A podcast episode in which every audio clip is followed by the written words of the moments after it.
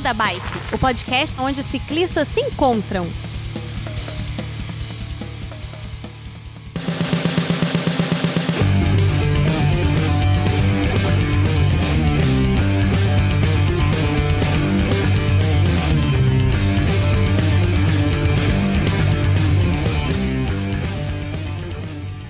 Fala pessoal do Beco da Bike, tudo bem com vocês? Depois de muito pedirem, finalmente nós estamos aqui com a pauta sobre Bike Fit. Lembrando que não vai ser uma consulta, lembrando que o coitado Fernando não está aqui para fazer consulta virtual.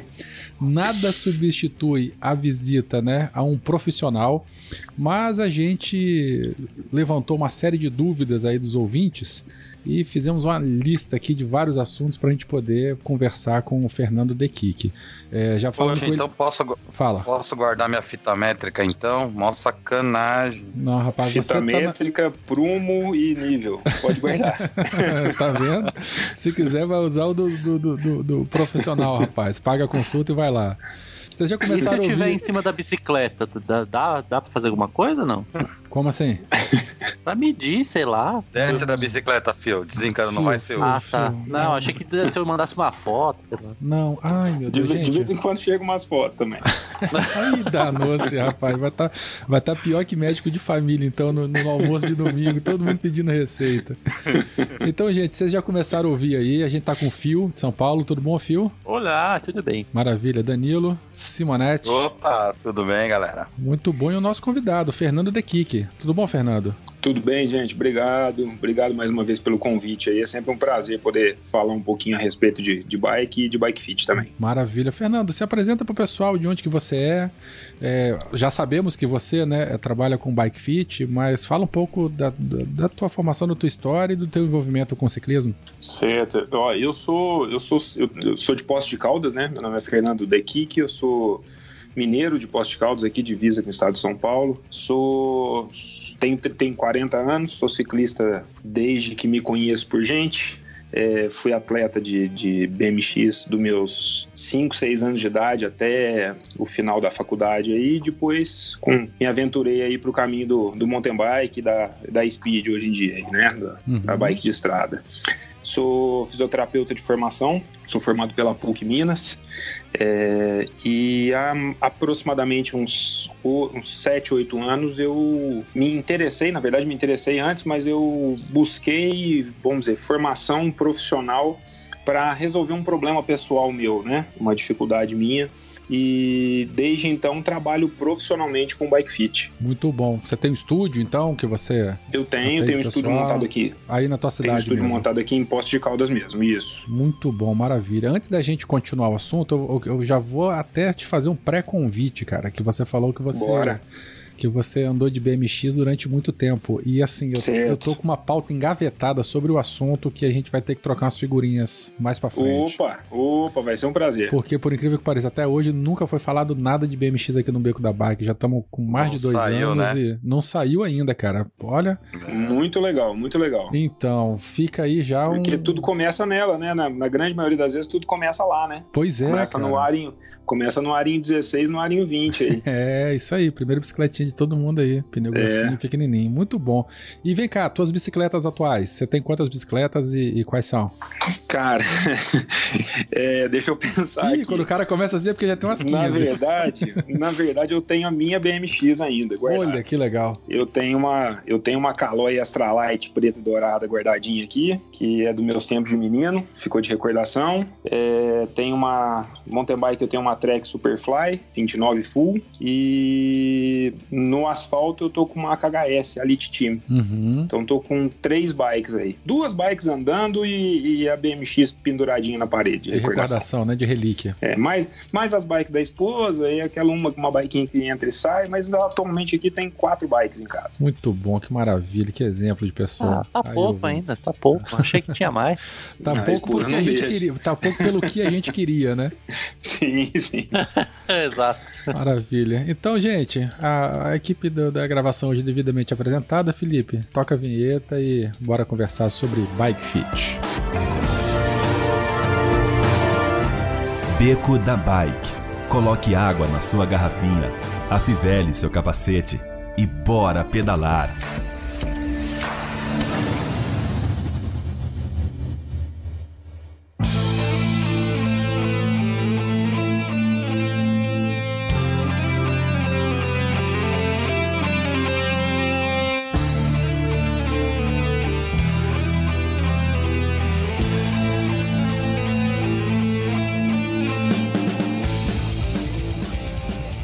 Bom, vamos lá então, ô, ô Fernando. É, você que é o profissional, então, especialista no assunto, eu acho que a gente podia começar falando, definindo, então, afinal, o que, que é o Bike Fit. O que, que é essa história de Bike O que, Fit, que é né? história? O que, que é isso, cara? Que... É, Define aí, explica vou aí pra gente. aproveitar O, vou aproveitar o gancho aqui para falar um pouquinho, porque era, era meu sonho de consumo não ter que explicar para os outros o que eu fazia da vida, né? Ih, danou Porque ninguém, Vai ter que explicar ninguém agora. entendia, ninguém entendia o que eu fazia. Hoje em dia, graças a Deus, as pessoas já me procuram sabendo mais ou menos o que acontece. Ih, que maravilha. Mas, de forma geral, é, o, o bike fit seria um ajuste biomecânico da bicicleta para o corpo do ciclista. É, é ajustar o equipamento às necessidades e às capacidades do ciclista. É, isso aí evoluiu de, de várias formas, mas o conceito continua sendo o mesmo: é fazer com que o equipamento se adeque ao objetivo, à capacidade fixa, à capacidade física e as características físicas de cada um, inclusive do ambiente, quanto tempo ele pedala, é, o relevo que ele anda, o objetivo que ele tem sobre a bike, né? Porque muita gente pensa que o, que o, o bike fit ele é um, um processo voltado ao atleta profissional. E eu acabo, eu acabo entendendo que o bike fit é mais importante até para o atleta amador. Por, por, esse, por esse ciclista não ter, às vezes, uma, uma condição muscular tão Preparada, tão né? adaptada. Desenvolvida. Exato. Então ele está mais sujeito a, a, uma série de, de lesões ou uma série de intercorrências aí que podem trazer consequências ou pode afastar ele do esporte. Muito bom. Será? Eu queria, queria saber disso há, há um tempo atrás, né? Não agora, né? Quase é. todo mundo passou por alguma, né? E mas assim, existe o bike fit sempre existiu, desde sempre. Você sabe dizer alguma coisa assim, algum marco importante ou alguma coisa que Sei. vale vale a pena comentar sobre a história ou histórico dessa dessa É, eu, dessa coisa? eu, eu, eu acredito que a gente tem uma referência mais importante do Bike Fit vem do, do Ed Merck. É, porque como foi um cara que se destacou de uma forma muito grande, assim, o cara, o cara virou uma referência muito grande do esporte, as pessoas tentavam entender por que o cara tinha se tornado uma pessoa tão imbatível no esporte, assim. E o raciocínio acho que começou dele, dele ter uma característica de, é, vamos dizer, ele criar alguns pontos de referência na bicicleta dele, para o ajuste dele, e as pessoas tentarem, vamos dizer, de certa forma, copiar isso para elas. Hum, Então, viu que o, o cara primeiro tava raciocínio- tendo uma performance boa e tal, e aí foram tentar Exato. entender qual era o pulo do gato dele. Exatamente. Eu acho que o raciocínio do Bike Fit começou ali. E de lá para cá ele veio evoluindo entre algumas fases aí, que às vezes a gente vai bater um papinho que é até interessante conceituar. Mas ba- basicamente vamos pensar aí que o- o- os primeiros passos do Bike Fit aí aconteceram, acho que na década de 70. Entendi, entendi. Agora uma dúvida de orelha mesmo também. Eu, eu Bora. é, tenho uma fábrica de, de bicicletas, a Tomazini, italiana, Uhum. que faz bicicletas Uhum. sob medida. E tem uns vídeos bem bonitos Certo. assim da construção de bicicletas. É, em que o cara ele vai no showroom, aí vai aquele o senhorzinho italianinho, dono da marca, que já deve ter os seus 80 anos, bota lá ele numa máquina e vai medindo tudo e tal, não sei o que lá. A bicicleta ainda não está pronta, né? E aí ele, ele faz a medida e depois que vai construir a bicicleta. Isso já é o bike fit, então também? O bike fit ele já, ele já pode ser feito ou começa já antes da- de ter a bicicleta na mão? Perfeito. É, na verdade, na verdade você tem, você tem dois caminhos aí. Você tem esse caminho de, do, do construtor, né? Como tem algumas pessoas no Brasil fazendo, tem alguns, tem alguns frame builders aí bem é, com trabalho de muita qualidade no Brasil já fazendo, e cada um tem a sua teoria, na verdade, para definir o tamanho. Mas hoje, por exemplo, aqui no estúdio, é um, é um trabalho que eu faço corriqueiramente, é avaliar o ciclista num, num equipamento, num simulador. É, a grosso modo é um, é um tornão, um equipamento que simula uma geometria de bicicleta. A diferença é que a gente não, a gente, a, a gente faz um processo de bike fit simulando uma bicicleta, ajusta essa bicicleta para o corpo do ciclista e com o resultado final disso, ele pode escolher no mercado a bicicleta ideal dele, ele pode levar essa informação para um profissional caso ele tenha essa, essa intenção de fazer um quadro sob medida, ou ele pode também, é, que é comum hoje em dia, vamos dizer, difícil hoje no Brasil a gente você chegar e falar assim, ó, eu quero saber o meu fit e, e eu quero saber o que, que me atende. Normalmente a gente tem um orçamento, ou a gente tem alguma coisa em vista, ou alguma bicicleta que a gente tem mais acesso. Então eu ou faço ele pode muitas... também, ele pode também é, ajustar a própria bike, né? Trocando uma outra peça para melhorar sim. o fit para ele, né? Não precisa necessariamente comprar uma bike nova ou trocar ela inteira, não, não é não, isso? Não, não. É, não. Mas nesse equipamento que a gente usa hoje, já tem vários profissionais usando no Brasil, é, eu simulo uma bicicleta, pode ser a bicicleta que você tem, tem almeja comprar, então a gente testa vários tamanhos diferentes, ou eu posso variar entre geometrias diferentes, marcas diferentes, para definir qual é a melhor para o teu perfil. E aí, de, aí, com essa informação, você compra a bicicleta correta. E aí depois leva no teu estúdio de novo para fazer um ajuste fino, assim? Ou é, às aí vezes a gente nem só arremata disso. depois numa... Não, normalmente a gente faz sim, porque é ângulo de banco, posição de manete, esse tipo de... esse ajuste fino precisa ser feito. Mas aí fica um processo bem mais fácil, porque toda a parte de avaliação, de anamnese é feita já nessa primeira avaliação, no simulador. Muito hum. bom, muito bom. Então o Bike Fit hoje começa, começa antes da bike. Então, a gente chama de pré-fit, seria uma, uma pré-avaliação aí para que você faça uma compra correta, não só de tamanho de quadro, viu? Mas como você comentou, é, tamanho de mesa, tamanho de cilindro, dom, isso aí a gente tudo define antes. E se o cara ele já tem uma bicicleta, mas nunca se entendeu com ela? Aí chega lá no fit, coitado, vai fazer a medida, não tem nada a ver com a bicicleta do sujeito. O que, que ele faz uma dessa? Vende a bicicleta cara, e compra essa, outra? É, essa é uma pergunta muito frequente, assim. Hum. Na verdade, é um, é um receio muito frequente que as pessoas chegam. É, porque, pô, imagina, né? Pô, eu já assim, comprei assim, a bicicleta. Eu vou lá no Fernando, vai que ele me fala que eu comprei a bike errada, cara, mas eu gastei a grana que eu tinha nessa bike. É, eu vou contar uma historinha rápida para vocês. Por favor, fique à vontade. Eu tinha uma, eu tinha uma bicicleta simples, tá? É, acho que todo mundo começa com uma mountain bikezinha mais de entrada. Tinha uma mountain bikezinha, 21 marchas tal, e essa bicicleta minha foi roubada. E aí me apareceu uma bike que era meu sonho de consumo numa loja aqui, seminova, de um cara que tinha trazido de fora. É, o lojista é, se comoveu com a minha situação sem bicicleta aqui e me facilitou a compra. Conclusão, saí de uma Desculpa, bike ruim. Assim, ele, ele, ele se comoveu ou ele quis empurrar aquela bicicleta ponta de estoque? Tipo isso também. É, ah, vou, tá. vou, pensar que ele, vou pensar que ele foi bonzinho. Tá bom. É, ele, eu, eu saí de uma bicicleta simples, que estava relativamente adaptada para mim, é, para uma bike muito legal e que eu não me encaixava nela. Então a, a, minha história profissional de bike fit começa aí. Eu sempre tive, desde a minha época de BMX, eu sou do tempo que a gente tinha que mexer na bike, então eu sempre tive uma oficininha em casa, eu sempre curti isso aí. Eu fui, dentro da minha família, a gente tem essa, essa brincadeira de mexer com ferramenta e tal. Então eu sempre fui curioso em relação a, aos ajustes individuais da bike, mas de uma forma bem, bem amadora. É, quando eu comprei essa bike, eu, eu comprei um problema, porque era uma bike bem legal, um investimento alto para as minhas possibilidades de universitário, então não era tão alto assim, mas é, eu não me adaptava na bike. E aí, conversando com um amigo lojista, ele falou assim: Não, não, peraí, cara, essa bike não tá grande pra você, não. Ele pegou e soltou meu cilindro e deslocou meu cilindro lá na frente. Quando ele fez isso, ele criou um cockpit menor, né? Então, aquela frente que estava muito longe de mim, encurtou e me, me, trouxe uma sensação inicial de conforto. Não, desculpa, assim, desculpa. Eu, você falou, eu tentei imaginar.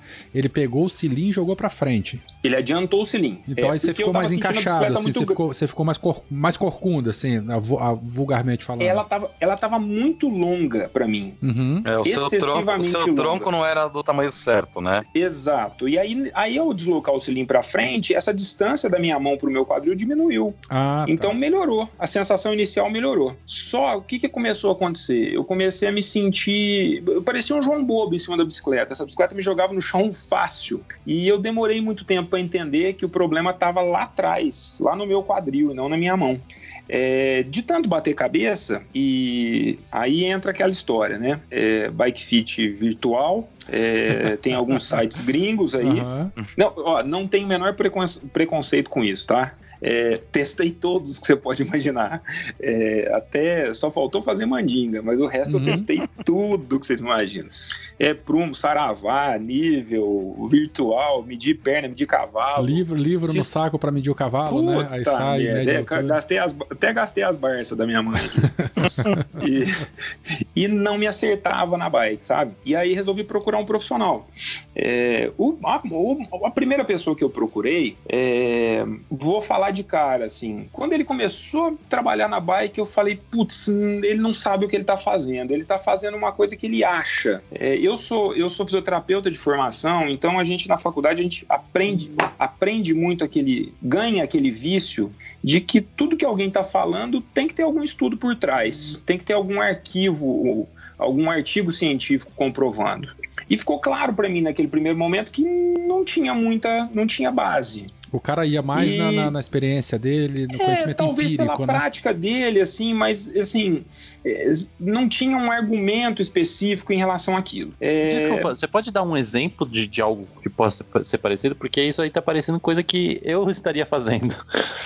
É, assim, é, para você, para você definir uma altura de cilindro, você tem que ter, você tem que ter uma, um, um estudo biomecânico dizendo o seguinte: de tal a tal ponto é interessante, de tal ponto eu vou, eu vou criar tais problemas, abaixo disso eu vou criar tais problemas. É, não, me, me, me transfer, não, me, não me passou confiança nesse sentido de que tinha alguma coisa por trás. Era uma coisa muito no olho, né? Era aquela história do prumo. Mas por que que põe o prumo no joelho? Ah, porque sempre foi assim. Mas não, não, não é assim que mas a coisa o porquê, funciona. né? Que é assim. Exato. E aí, logo em seguida, é, eu fiquei sabendo de um outro profissional, é, procurei esse profissional, e aí, quando o cara começou a trabalhar, eu falei: opa, esse cara sabe das coisas. E, e me, me deu tanta segurança que eu abri o jogo com o cara, achei interessante. E aí eu comecei a buscar profissionais ou buscar centros que, que estudavam esse processo. E aí, aí você começa a cair, eu estou voltando aí a uns, uns 10 anos atrás, é, alguns centros fora do país e um profissional aqui no Brasil que há, há um tempo atrás já vinha estudando e, e, pesquisando esse tipo de posicionamento sobre a bike. E aí eu, como, como, como estudante da área de saúde, me interessou vamos dizer, me deu esse, esse aval de que não era uma coisa aleatória, não era medir o cavalo ou colocar o prumo ali, aquela coisa que um vai, vai contando para o outro e vai virando como, como verdade absoluta. Um dogma, né? O cotovelo da ponta do banco até a mesa, aquele tipo de teoria. Uhum. É, existiam... Ei, Jeff, Jeff, você tá escutando isso, né? Então tá. é, pô, acabou é... com a minha teoria do fit na dor, pô. Dá, dá para fazer o contrário, mas depois a gente conversa disso também. Aí, o, o que que acontece? Eu comecei, é, esse segundo profissional, vou, você, você me pediu uma referência, um exemplo. É, o que, que é um bike fit, na verdade? O bike fit é uma avaliação biomecânica do ciclista é, ele precisa estar tá relacionado com as características do ciclista. É, tem então, que no mínimo se... entender bem de anatomia, né? É, pronto. É. Segundo, ele precisa ver, precisa ver uma anamnese, precisa ver uma conversa com o ciclista, precisa uhum. ver uma, uma avaliação, independente de, da, da, forma com que cada método vai trabalhar. Mas não dá para eu pegar, por exemplo, eu e meu suposto irmão gêmeo, eu, eu ativo ciclista, meu irmão sedentário. É, vão ser dois acertos diferentes, é óbvio. Mas para alguns recursos, isso aí não. É, a gente joga todo mundo na mesma tabela. É um cara de um cara de, de 18, um cara de 80 anos que tenha 1,80m e um cavalo de 82 vão cair na mesma bike. E é justamente isso que a gente quer fugir. Quando eu passei por esse segundo profissional e o cara me avaliou, é, me testou, é, fez alguns testes funcionais antes de me colocar na bike, eu entendi que ele estava fazendo aquilo ali porque ele já queria algumas respostas antes de me colocar na bike. E aí foi onde, foi onde me ligou essa, essa, essa ideia de que existia uma coisa profissional em, em relação ao bike fit. E aí eu fui caçar esse tipo de, de conhecimento. Então, desde 2012, é, eu fiz uma, algum, ao longo desse tempo eu vim fazendo várias, mas eu fiz a primeira formação e aí vim evoluindo em cima desse trabalho científico na, na avaliação do ciclista. O, você falou que sua, sua formação é em fisioterapia.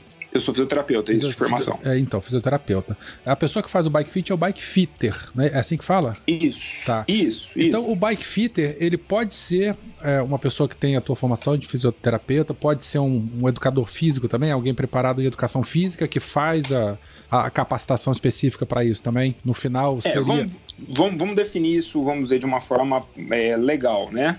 não existe uma legislação em relação ao bike fit, tá? É, não é não, não, não há um conselho regional, é porque não, é uma profissão, uma, uma né? formalização. Né? Não é uma profissão. Uhum. Então, é, a gente espera, é, e, a, e, a, maioria dos cursos sérios relacionados a bike fit, eles exigiam uma formação do profissional dentro da área de saúde. Certo. Fisioterapeuta, médico, educador físico, mas que tenha um conhecimento de fisiologia e de anatomia, pelo menos de anatomia palpatória ali, para saber interpretar o que ele está fazendo em cima da bike. Sim. Mas, infelizmente, hoje a gente vê de tudo, né? Desde o do, do profissional que, que às vezes tem só a parte prática, os que têm só a parte teórica e alguns que não têm nem teoria nem prática e estão pondo em prática o que estão, estão vendo no YouTube ou que ou que estão vendo em alguma coisa assim. Jesus. Então, e aí a pessoa que é, quer fazer um bike fit, como é que ela o que que ela precisa ver? Existe alguma fórmula mágica ou algum conselho? Para o ciclista que vai procurar um profissional, o que, que ele precisa prestar atenção para saber se. O pessoal perguntou assim: como se certificar se o bike fitter não é um charlatão? Eu não queria ter que falar isso, entendeu? Um profissional é, é um habilitado, não é isso, é, um termo é, pesado. É um termo pesado, exato. Mas assim, Sim. se ele tiver que procurar alguma característica, alguma coisa que. que uma tá. certificação. Uma certificação. Existe esse tipo de coisa aqui no Brasil? Ó, oh, é, essa história de certificação também é um negócio complicado, que hoje em dia você dá para imprimir um, um, certificado em casa, em oh. casa e colar na parede, né? Uhum. Então vamos lá, tem, alguns, tem algumas dicas, né, que vão, vão te abrir o olho. É, primeiro, algum diploma na parede aí que tem, alguma, tem alguém por trás disso. É, é importante que exista, o, o, o profissional tenha feito um curso com alguém que tenha formação, porque existem cursos de internet de bike fit aí que ninguém sabe de onde vem. Jesus. É, a teoria por trás ninguém sabe. É um programa fechado e você não tem, não tem esse conhecimento por trás. Uhum. Então, assim, é, eu, eu sugeriria procurar um profissional que tenha formação na área de saúde. Eu acho que isso te dá uma segurança de saber que você vai, vai ser avaliado por uma pessoa que tem, inclusive, certificação, porque aí a gente cai num outro ponto. A partir do momento que você, o profissional está te, tá te, é, te colocando em uma avaliação física de flexibilidade, de força, aí sim legalmente ele precisa ser um profissional da área de saúde, tá? Senão, senão ele, ele cai num exercício legal da profissão. Uhum. Então ele é, é, importante que ele seja um profissional da área de saúde, é, não, desrespe... não desmerecendo alguns profissionais que eu conheço aí que são que tem uma bagagem de esporte gigantesca e tem um trabalho de fit às vezes mais empírico, mas é uma pessoa que tem, tem conhecimento ao longo dos anos, então respeito esse tipo de profissional. Uhum. Mas se você se você está buscando uma segurança se você vai passar por um processo de anamnese, eu sugiro que procure um profissional da área de saúde que tenha algum tipo de formação. Então, consulte, pergunte é, onde foi feito esse curso, quem é o profissional que dá esse curso. É, e, e, durante o Bike Fit tem alguns truques que a gente pode, é, vamos dizer, que ligariam, ligariam um alerta aí.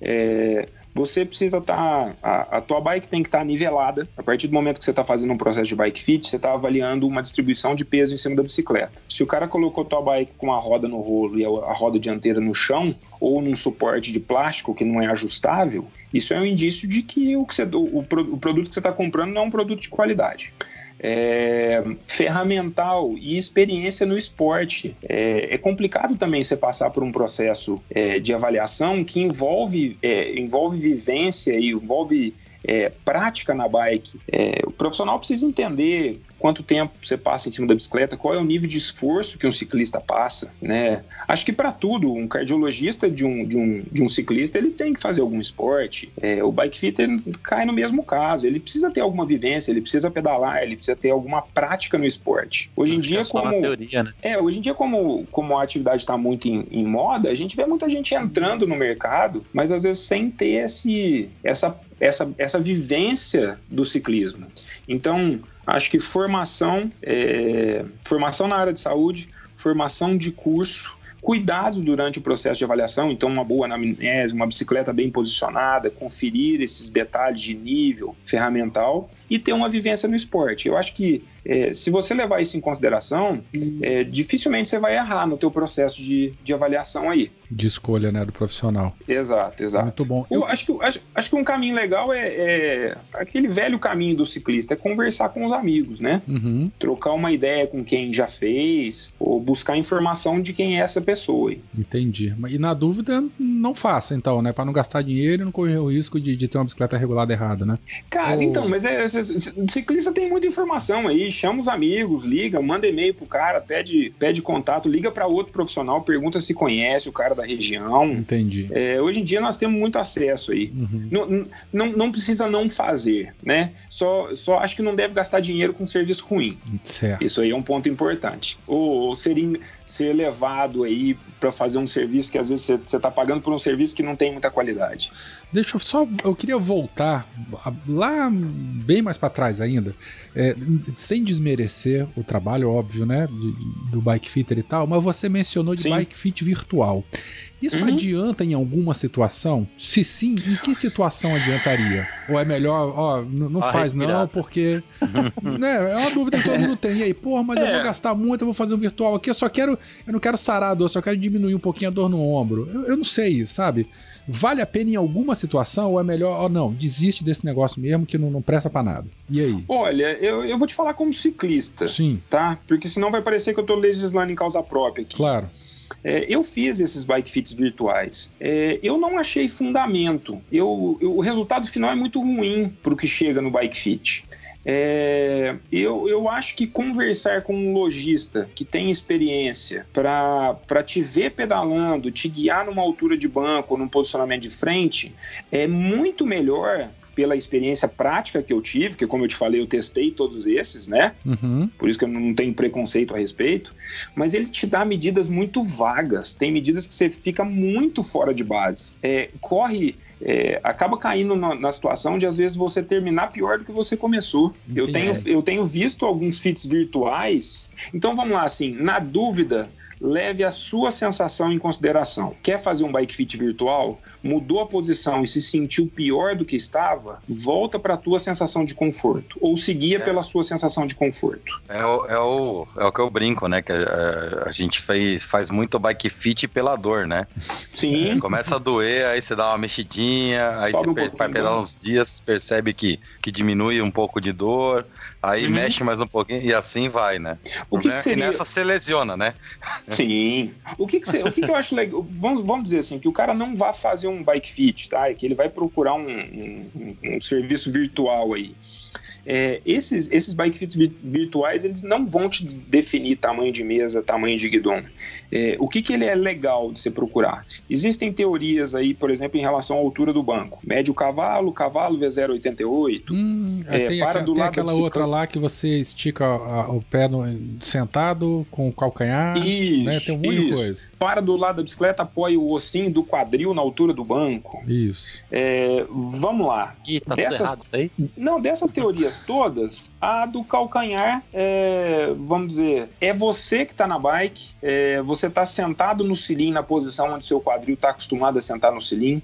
Então ela está levando em consideração você, está considerando o tamanho do pé de vela que está montado na tua bike, que errado ou não é o que está ali, tá, tá considerando o teu quadril encaixado no cilim, que errado ou não é o cilim que você tem, que você vai uhum. usar. Gostei. Então é uma, é uma referência boa, é, é uma referência que eu indicaria, vamos dizer, para uma pessoa, eu encontrar uma pessoa na, na rua, tô vendo que o cara tá andando muito errado. É, seria uma sugestão. Para quem não, não tem nada, melhor... seria seria Exatamente. O, o, o, melhor naquela situação. Estica a perna feliz, e bota o calcanhar no, no pedal, né? É, aquela no seria pedal com a perna estendida. Pode, Fiquei pode... feliz agora, hein? Isso essa, vai... essa eu uso bastante.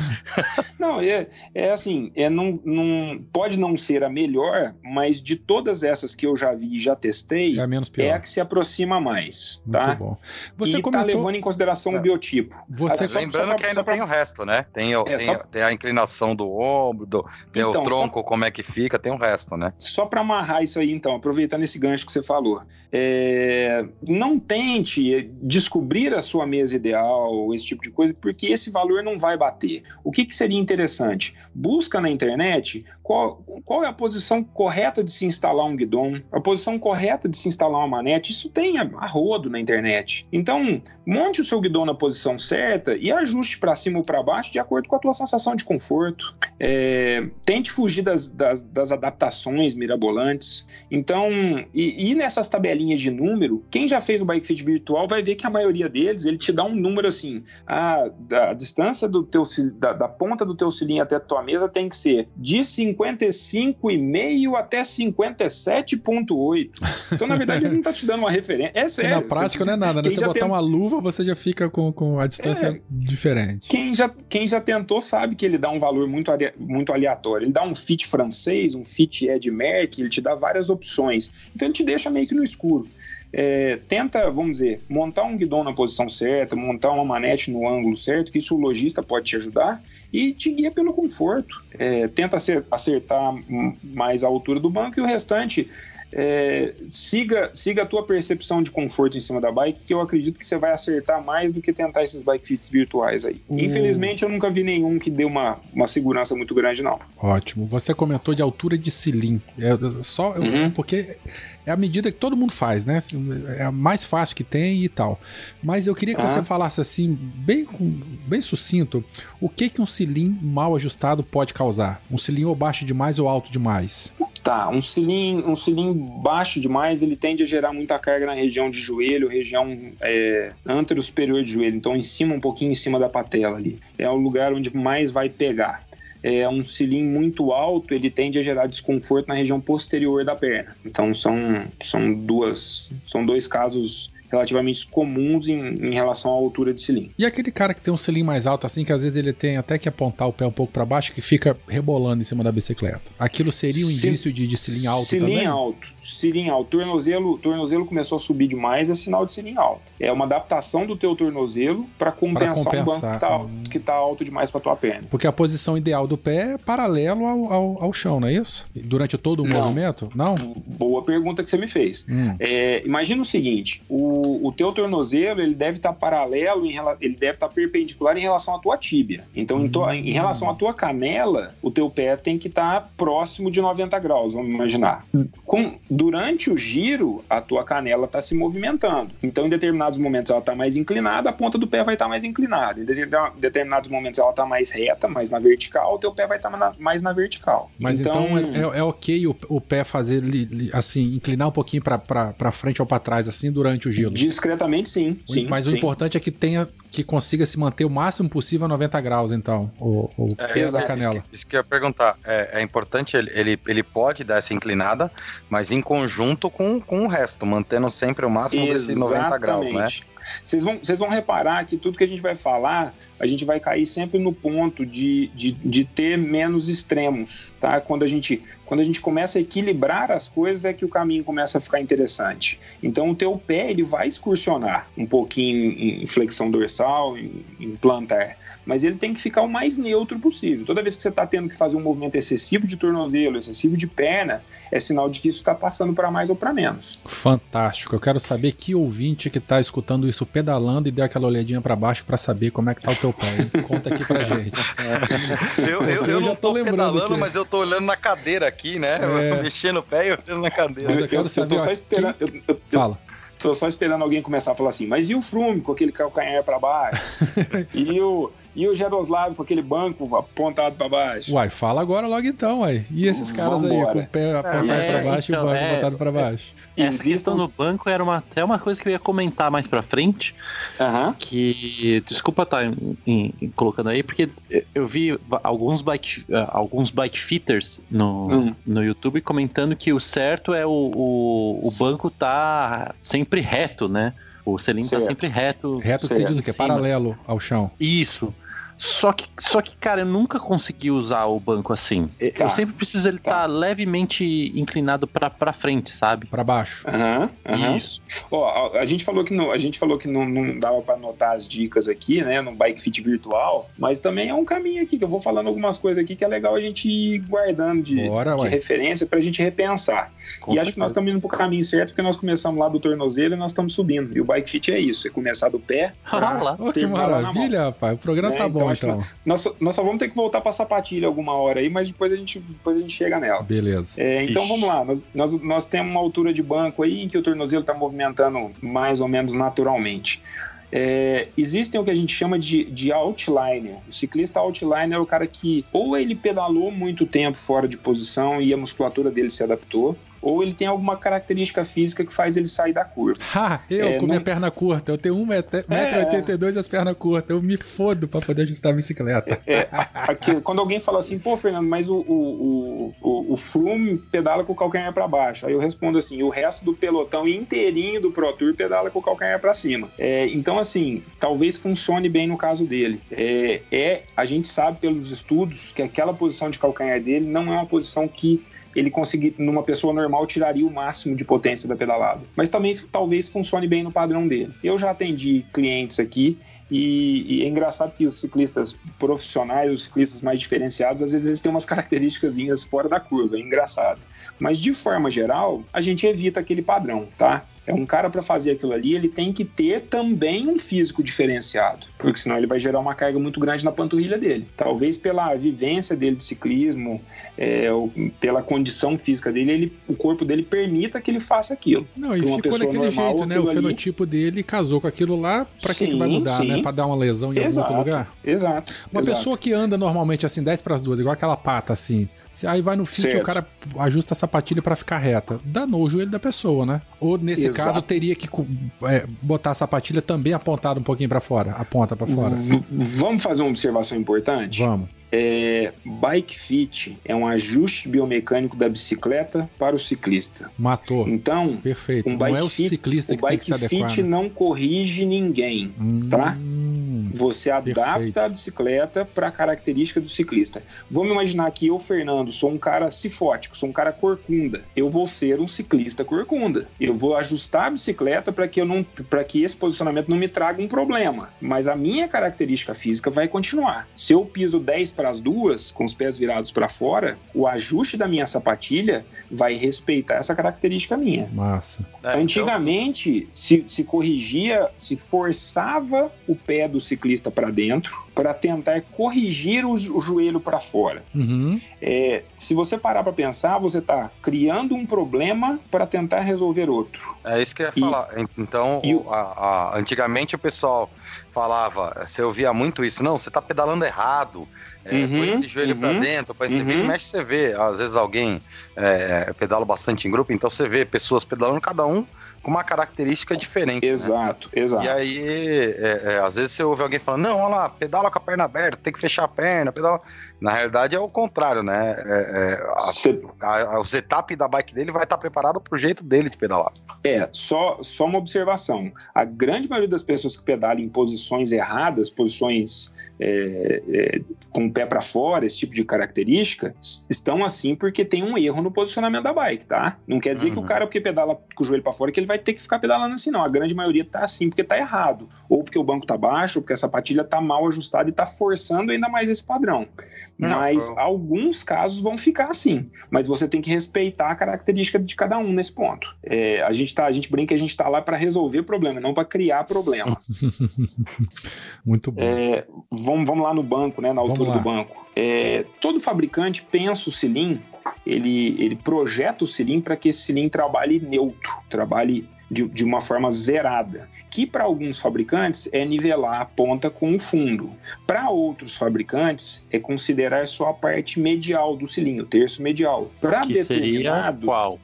seria, por exemplo, você divide o cilindro em três partes. Vou dar um exemplo. O cilindro, um, posso falar a marca aqui? Pode, pode. Um cilindro, a maioria dos cilindros da Specialized, a própria fabricante recomenda que você nivele com um nível pequeno só na parte medial do cilindro. Você considera dividir ele em três, então você colocaria um nível só na parte central dele. Então, quando você olhar a bicicleta de, de lado, você vai ter a sensação de que a, o fundo do banco está um pouquinho mais alto que a ponta. Mas o meio tá retinho, né? Tá paralelo O meio está nivelado. Tá nivelado. É, alguns fabricantes, por exemplo, cilindros de, de triatlo, como é o caso do, do Adamo, que é um cilindro famoso de triatlo, é aquele cilindro que não, ele tem dois biquinhos, né? Ele não tem o um bico, na verdade. Ele é bipartido nivela... assim, virado para baixo. É aquele? Isso. Aquele cilindro você nivela ele pelo trilho. O trilho dele é a tua referência do zero. Então ele fica inclinado para baixo propositalmente. Ele é pensado para ser assim. Então é importante quando você compra um cilindro, principalmente se for esses cilindros, vamos dizer, diferentes, é você dá uma olhadinha no que o fabricante recomenda de, de como fazer o setup daquele cilindro. Rapaz, eu não tenho a mínima ideia do meu. Eu uso um Brooks. Eu ia falar. e eu não tenho eu a nunca olhei ideia. isso também. Caramba, eu vou procurar. É, eu nem sabia que isso dava para ver. Sim, sim. E aí vamos lá. Desse zero, a gente tem uma liberdade de aproximadamente 2 graus, 2 graus e meio de ponta para baixo, ou de um grau, um grau e meio de ponta para cima tá? Então não quer dizer que todo mundo, a gente tem anatomia diferente, né? É, não querendo falar da, da, das partes íntimas de ninguém aqui, mas é, cada um é diferente e às vezes você vai se encaixar de forma diferente no banco. A tua flexibilidade tem relação com isso. A minha sugestão é o seguinte: se você tá andando no banco da tua bike, é, não sei qual de vocês aí que comentou do, do, do cilindro de ponta para baixo. Eu, eu, eu. Tá. É, vou te dar um, vou, vou tipo uma, uma pulguinha atrás da orelha. Se você percebe que você tem que baixar um pouquinho, vamos dizer, uma, criar uma diferença aí de 4, 5 milímetros entre a ponta e o fundo, beleza. Nós estamos falando aí de 2, 2 graus, tá? É, eu acho que é até menos que isso, mas tudo bem. Se você percebe, então isso aí nós estamos, isso aí nós estamos considerando como zero, tá? Então se for dentro disso, nós estamos respeitando.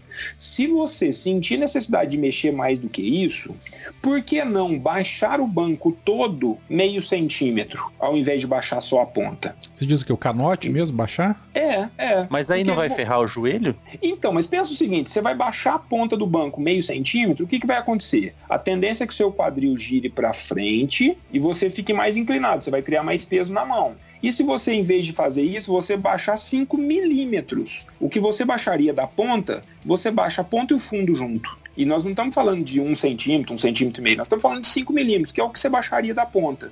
Eu acho que vale mais a pena tentar baixar o banco todo, porque o banco ele precisa te, te manter estável na bike. Se você baixou a ponta, ele vai te rolar para frente. Então você está perdendo uma das funções do banco. Então assim, tirei um golinho, ah, tirei mais um golinho, não resolveu, experimenta voltar ele para o zero e baixar ele 5 milímetros, que é o que você estaria baixando da ponta, e ver como é que você se sente. Eu acredito que com ele discretamente mais baixo, mas mais nivelado, você vai encontrar uma posição de mais conforto. Entendi. Às vezes o erro está na altura do banco. Esse banco está muito alto para você. Qual é a reação do seu corpo para um banco alto? Ou forçar o tornozelo para a ponta do pé, ou te puxar para frente, que ao te puxar para frente ele flexiona um pouquinho tua perna. É, na realidade, o que, o que me incomoda assim hum. no, no começo, quando eu, quando eu pego a bicicleta, é justamente a pressão que ele faz no períneo, sabe?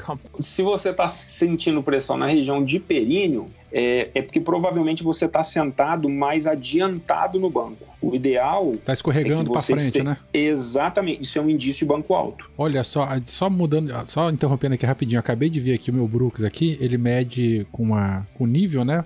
Ele pega lá na parte de trás e na, na cabeça do, do, do, do banco aqui. E uhum. aí ele pega a, o banco todo, na verdade, né? E fala para deixar com zero grau no nível. Se você tá andando de Brooks, você já tem meu respeito, que eu já gostei da conversa. Ah, olha só, ia, olha só. Então, então eu vou ter um pouco mais de seu respeito porque eu ando com dois Brooks, um em cada bicicleta. Oh, Chupa, filho. Eu sou do tempo do Banco Concorde ainda, era só aquilo ali, Deus ajuda. Mas, Mas por é, que, é, assim, agora, agora tem algum motivo de ser bike, bike fiteiro, por você curtir hum. o, o, Brooks, ou então é só por esse glamour todo que todo mundo bota não, nessa não, porcaria? Não, não, não, é... é bom, rapaz. Bom, eu, eu, eu, não, eu nunca andei com ele muito tempo a, a, a, ponto de, de considerar, não. É porque o conceito dele é interessante. Ele é um banco que vai se adaptar à tua anatomia. Olha aí, é o conceito do bike fit, cara. Ajustes. É a máquina que se ajusta ao corpo é, do sujeito. É o é, cilindro que se ajusta bunda do cara. É, é, é machucando a bunda do cara. Que machuca, machuca tu, rapaz. Ah, a minha não machuca nada, Deus. não. Eu não tenho problema, duro não. da porra. Eu, Mas ele se molda, rapaz, a anatomia da bunda. Esse, esse é o aí, conceito tá dele. Tá, aí na hora que ele tá top, bem moldadinho, é que ele tá velho, já precisa trocar e precisa pôr outro. Não, isso aí, é, cara. O meu, o meu já tem há quase cinco anos aí, tá novinho ainda, tem um forte.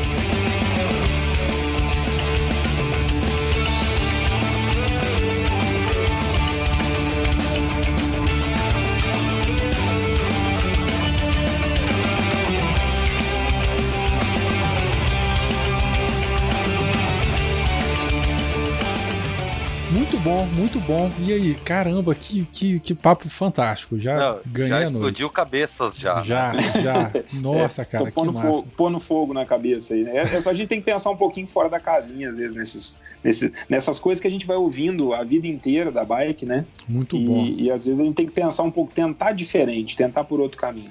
Eu acho que a gente Sempre então, respeitando. Assim, a gente tá indo. Fernando, eu queria fala. perguntar. Eu, Vamos. Não, fala, Fernando, fala. Eu queria perguntar, Fernando, hum. eu queria perguntar o seguinte. Eu ia, é, é, é ia perguntar, teve até ouvinte que falou: ah, o que, que justificaria é, é fazer o bike fit, uma, barata, uma bike barata? Ou, eu, eu, não uhum. consigo nem fazer a pergunta mais, porque já justificou, até agora, tudo que você falou já justificou esse, esse ponto de ter, é, mesmo sendo uma bike barata para andar pouco, já justificou fazer o fit é, para é. evitar uma consulta, uma lesão e, e, e aprendendo tudo isso, eficiência é, na pedalada. É porque não, é, é, cultural nosso, eu vejo isso em clínica. É, a nossa cultura ocidental é uma cultura de procurar o atendimento quando a gente já está zicado. Eu vejo isso na clínica de fisioterapia. A pessoa chega lá quando o negócio já desandou para valer. O cara já tentou Desculpa, tudo tem, antes. Tem, tempinho, tempinho. É, você tá escutando isso, Danilo? É, é, é o que? No, no, o, o, meu joelho doeu aqui, peraí. É, quase perdeu os dois joelhos esse imbecil aí é, foi procurar depois ajuda. Eu, eu ouço muito assim, o cara falou assim, não, não preciso fazer bike fit não, porque não tá doendo nada. É, nossa, cara, o, o, nosso organismo é uma máquina extremamente adaptável, ela se adapta até com o ruim. E assim, eu, eu respeito quem acha que não é legal fazer, ou acha que o investimento é alto, apesar de eu não achar que é, é um dinheiro significativo, sim, mas eu acho que proporcionalmente ao, ao equipamento, ao que ele nos proporciona e ao tempo de duração do Mike Fit, que não é nada que você vai fazer a cada três, seis meses, né? Eu acho que é um processo é, mais longo, que até a gente pode conversar disso depois. Eu acho que é um investimento é, que se dilui ao longo do tempo e que realmente vale a pena. Eu vejo muita gente é, investindo dinheiro em, com todo respeito, quem gosta, mas um, uma mesa de carbono, um guidão de carbono, alguma coisa que você não, não vai te trazer um benefício e tá gastando com alimentação, suplementando, fazendo assessoria e tal, e o corpo, que é a máquina mais importante que ele tem que pensar que no meu caso eu quero pedalar pro resto da vida, então é, é o equipamento que eu preciso mais cuidar na minha bicicleta. O torquímetro tem que estar tá mais ajustado no corpo. Concordo. Que frase bonita. Nossa, é. caramba, Essa, então... É. Então, olha só, então sim, vale o preço, sim, vale a pena. Não, não dá para fazer em casa. Né? O valor compensa? Sim, compensa. É. E sim, também vale a pena fazer um fit aí em bicicleta de 300 real. Como o pessoal é. perguntou aqui. Porque Agora... o cara vai ficar... Não, ninguém, ninguém vai ficar... Se o cara gostar do esporte, ele não vai ficar seis meses com essa bicicleta, ele vai dar um jeito de arrumar passada é, pra alguém. É verdade. e lembrando, é e o preço compensa? Sim, gente. É só de consulta ao, fi, ao fisioterapeuta depois, né? E farmácia para curador e sim, consulta no médico. Sim, sim. Se tivesse feito um fit, né? Anti-inflamatório inflamatório, se tivesse feito um fit, já tinha resolvido isso. Então, sim. É, com relação a preço e custos, né? vale a pena. É um investimento, né, cara? Né? É. O, agora você falou, Fernando, sobre é, é, fazer, não é a cada três, seis meses. Uhum. É, se eu trocar, se eu não trocar na mesma bike por. É, eu que já sou velho, né? 30 e poucos anos, é, não trocar a mesma bike por três anos, eu fiz o primeiro lá atrás, eu preciso fazer, fazer se adequar, ou só mexer se eu sentir uma dor, sentir um desconforto? Tá, vamos legal, muito legal a tua pergunta, inclusive. Eu, é, antes, de, antes de qualquer coisa, eu preciso ser ético em relação à minha formação de fisioterapeuta aqui. É, obviamente que eu preciso vender o meu trabalho, sobrevivo do meu trabalho, mas a gente tem que ser correto e coerente nesse sentido. Então, vamos pontuar o, o que, que, é importante a gente considerar para fazer um bike fit, certo? É, troquei de equipamento, é um ajuste da bike para o meu corpo. É, eu, preciso, eu preciso ajustar essa bicicleta para mim. Então, quando eu troco de equipamento, é a hora de fazer um bike fit. Até porque a gente, quando a gente troca, a gente está trocando por uma geometria diferente, procurando algum tipo de ganho, obviamente. Então, a gente ajustaria. É, não troquei de bicicleta, devo refazer o bike fit? é, a gente tem que ponderar o seguinte: como é que a gente está fisicamente? Então, se você evoluiu fisicamente, se você ganhou condicionamento, se você se dedicou mais, se você melhorou a tua flexibilidade, ou se teu objetivo mudou, você era um ciclista é, entusiasta de final de semana e você está hoje focando em algumas provas, é, tudo isso te sugere uma reavaliação. Então, o tempo dessa reavaliação, eu acho que ninguém deve, a não ser é, raras exceções aí, fazer um bike fit a cada seis meses. Seria ótimo profissional, mas é é antiético da minha parte falar isso. Ah, mas aí, se eu a gente estiver que... falando um atleta de ponta, de equipe, de alto nível, em que décimos, sim. né, compensam, sim. dividem uma vitória do, do segundo colocado, aí sim tem que fazer, né? Não tem jeito. Qualquer Exato. graminha Agora, exemplo, mais de gordura vai mudar alguma coisa no corpo do cara, né? Aí justifica fazer. Eu, assim, mudei muito fisicamente, evolui muito de peso. É uma hora de pensar em relação ao bike fit. É, quando eu fiz o meu bike fit, eu tinha um padrão de alongamento muito ruim. É, nesse período aí eu investi num Pilates, cuidei da parte física e eu notei diferença física com certeza o profissional de bike fit vai conseguir evoluir o teu fit em, fun em, função dessa tua evolução física.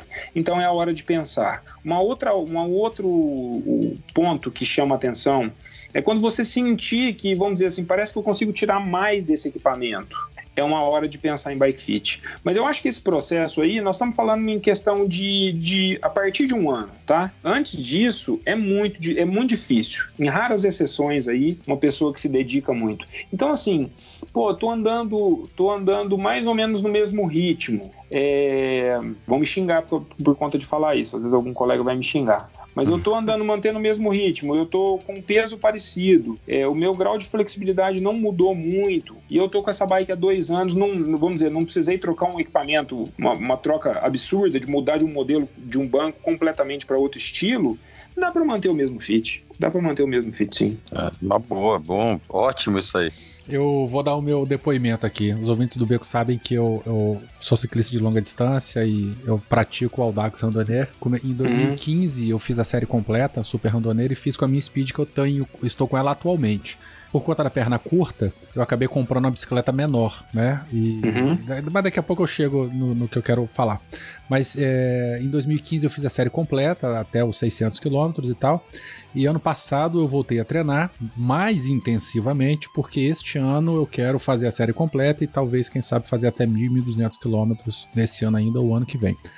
A minha bicicleta de 4 anos atrás não dá mais para mim. Eu tô com o ombro inflamado, eu tô com quadril doendo, sabe? A, meu corpo. Eu fiquei 4 anos mais velho também. E é bem aí o que você falou. A bicicleta é a mesma, não mudei nada, mas o meu corpo mudou uhum. e eu assim percebo uhum. que estou precisando de, de, na verdade, até trocar a bicicleta. Eu fiz um pré-fit aqui, a gente percebeu lá que meu quadro era 50, eu comprei no olho mesmo, com indicação de lojista e tal considerando uhum. a minha perna curta, aí fomos, eu fui fazer um, um fit pré-venda, de repente meu quadro para hoje é tamanho 54 ou 56, para uhum. minimizar esses problemas aí de dores inflamações no ombro e pulso. Então assim, no, no, com quatro anos depois, então o primeiro graninha que sobrar aí eu vou tentar trocar de bicicleta para não ter esse problema. E aí, será que esse quadro 50 aí não foi o que causou justamente essas dores aí? Cara, eu não sei porque eu fiz a série completa em 2015 e não senti absolutamente nada. Eu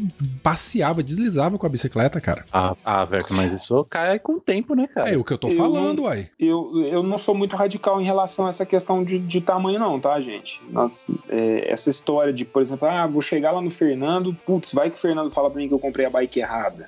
É, é importante a gente entender o seguinte: a, as bikes evoluíram muito nos últimos anos, é, principalmente no caso das bikes de asfalto. É, eu acho que a geometria mudou mais no asfalto até do que na mountain bike. A mountain bike nós estamos muito próximo de um, de um acerto bem consolidado, não tem muito. Nós estamos nós estamos mais evoluindo em tecnologia embarcada, uhum. mas na Speed a gente mudou muito a geometria. Até porque tem bicicleta, então, né? É, TT, Endurance, é Performance. Exatamente. É aí um que, é nesse ponto que eu tô querendo né? chegar mesmo. Gravel, tem, gravel agora. Sim, você tem, você tem bikes que vão atender a tua necessidade naquele momento, né? Ou, ou a tua necessidade de, de biotipo, né? A tua proporção corporal. E, e, é normal que o ciclista vá mudando ao longo dos anos. Ou, ou por conta de algum tipo de lesão, ou porque os objetivos mudam, ou porque o físico. É, é natural que ao longo do, do, tempo pedalando, a gente vai ganhando o que a gente chama de, de, de, de consciência corporal. Então uhum. você vai conseguindo realizar aquele movimento com uma qualidade melhor. É, é, comum eu pegar ciclistas aqui. Eu tenho vários clientes aqui que a gente refaz o fit a cada ano, mais ou menos, vamos dizer assim, a cada começo de ano. E é um, se são ciclistas que estão pedalando com uma certa frequência, estão se dedicando, é natural que esse cilindro vá subindo discretamente ao longo dos anos. Fala, pô, mas o cara, a perna do cara não cresceu. Ah, mas o gesto motor dele melhorou. O quadril dele tem mais amplitude de movimento. Então eu consigo tirar um pouquinho mais da altura de banco. É bem comum a gente ter, ter esse ganhozinho para cima ou ao longo dos anos, é, indo para uma posição um pouco mais conservadora, uma posição mais voltada para o conforto também. Isso é bem comum. Muito bom. Danilo, Fio, perguntas mais com relação a isso? Que aí a gente é, seria legal a gente passar para a pergunta do, do pessoal agora, né? Nós estamos fazendo, mas não estamos citando o nome. É, a gente tem algumas... Não, é porque tem umas aqui bem específicas que eu acho, acho que seria legal. Como, por exemplo, aqui do Ale, a gente está até comentando sobre tamanho de quadro, etc. Então faz é. Que ele fala o seguinte: é, quando, eu posso, quando eu posso escolher de uma forma correta usar um quadro menor do que o ideal? Para ser mais ágil e mais, e mais curto. Por exemplo, quadro de tamanho de speed 58, porém hoje eu uso 56. Eu acho melhor, mais curto e mais ágil. Não tá, entendi nada então... da pergunta dele, cara. Acho que eu, eu entendi. eu não entendi nada do que ele falou. Eu entendi, porque assim. Então traduz eu, aí. Eu não sei se isso é correto, tá? Eu vou, vou tentar traduzir, mas eu não sei se isso é correto, mas eu já, já escutei isso de vários outros amigos meus, falando que um quadro mais longo deixa você mais confortável, porém um quadro mais curto deixa você mais ágil. Eu acho que é uma resposta mais rápida da bicicleta, entendeu? É, eu só não concordo que o quadro mais longo te deixa mais confortável. Isso para mim não, não, entra na minha cabeça. Uhum. É, você ficar mais esticado na bicicleta. É, Fernando, é... eu acho que não é mais longo. Eu acho que o quadro do tamanho certo deixa Ou mais confortável e o é. mais curto dá mais agilidade. Acho que é isso. É, é. Vamos, vamos imaginar que esse, esse, essa pergunta partiu de um ciclista que, que estava com um quadro 58 teoricamente certo para ele. Porque a gente tem que pensar isso também. Pode ser que o 58 que ele estava usando de referência de certo não seja a melhor opção. Mas vamos imaginar que esse quadro seja certo para ele. Quando ele está pensando num quadro 56, ele está pensando num quadro mais curto e mais baixo de frente. Ele vai ter um entre-eixo menor, ele vai mudar a dinâmica da bike. Então, é, dá para se analisar a bike dependendo do tipo de uso que você vai fazer. Lembra lá no começo que eu falei para vocês que o FIT começa com essa anamnese? Entender o que, que o ciclista vai fazer da bike? Hoje em dia, é, o que, que é importante a gente salientar? Não existe uma regra. Não é porque eu, Fernando, tenho 1,79m com cavalo 82 que eu tenho que andar numa bike 54. Nós temos que entender bike hoje como uma roupa. Então, o fabricante, ele pensou naquela bike para um propósito. Então, dentro do conceito daquele fabricante, eu posso andar de 54. Eu vou dar um exemplo aqui, voltando em marca, aqui, falando da mesma marca, até não é nem por intenção. Vamos imaginar que eu tenho à minha disposição uma Tarmac e uma Rubê, duas bikes de, de, de, de estrada. São bikes as duas 54 são bikes de propósitos completamente diferentes. Então, é, eu hoje, Fernando, se for andar num quadro Tarmac, eu vou andar de 54. Se eu for andar num quadro Rubê, eu vou andar de 456. Porque a Rubê assim, é, aí, é, é, Endurance, não é isso? A Tarmac é A Rubê é um quadro Endurance. Isso. Por quê? Porque o quadro Rubê é um quadro mais curto e mais alto de frente. Então, um 54 da Rubê vai ficar muito curto para mim, mas a altura é coerente. Já o Tarmac 54, ele é um pouco mais longo, um pouco mais baixo de frente. O 54 me atende melhor. Então, se o fabricante for sério e se o ciclista tiver uma boa referência do que ele já usava, ele consegue entender o que ele vai usar lá na frente. Só que a gente tem que aprender a desapegar. Por exemplo, se eu lá atrás andei de 54, não sou obrigado a andar num outro 454. Vou analisar o, o, o que, que aquela bike vai me oferecer. E aí eu penso com calma. Sabe esses, esses conceitos conceitos já que estão arraigados, eu tenho que andar. O, o, primeiro fit que eu fiz, lembra aquele que eu falei que não foi legal? Uhum. O cara virou pra mim e falou assim: você tem que andar.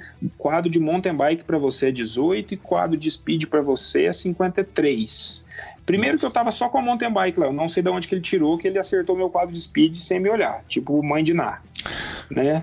É, segundo, que assim, é, primeiro que eu não ia achar um quadro 18, que hoje em dia é difícil achar com essa medida. Mas o é, que, que é um quadro 18 hoje? É um quadro médio. A Specialized fabrica 17,5.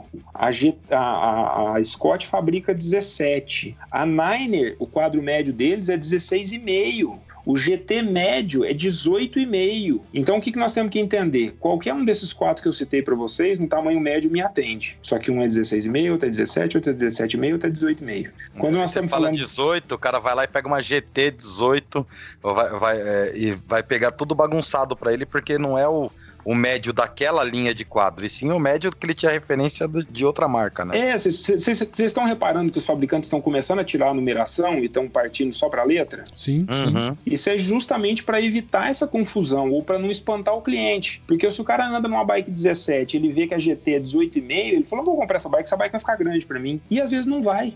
Se for um quadro médio bem pensado, vai atender ele do mesmo jeito, só vai ter o tubo do sininho uma polegada e meia mais alta. E aí você então, compensa então, também com os outros regulagens lá que a gente tem exato, à disposição, né? Exato. Se você pegar os quadros médios de mountain bike hoje do mercado, você vai ver que se você olhar duas medidas, gente, esse aqui é o pulo do gato no, no, no, na escolha da tua bike. Stack e reach. Isso é, isso tira qualquer qualquer erro, qualquer análise de ângulo. Isso é um raciocínio X e Y. Se você sabe o teu stack reach, você consegue escolher qualquer bike para você. E o que, que é o stack reach? Isso que eu perguntar.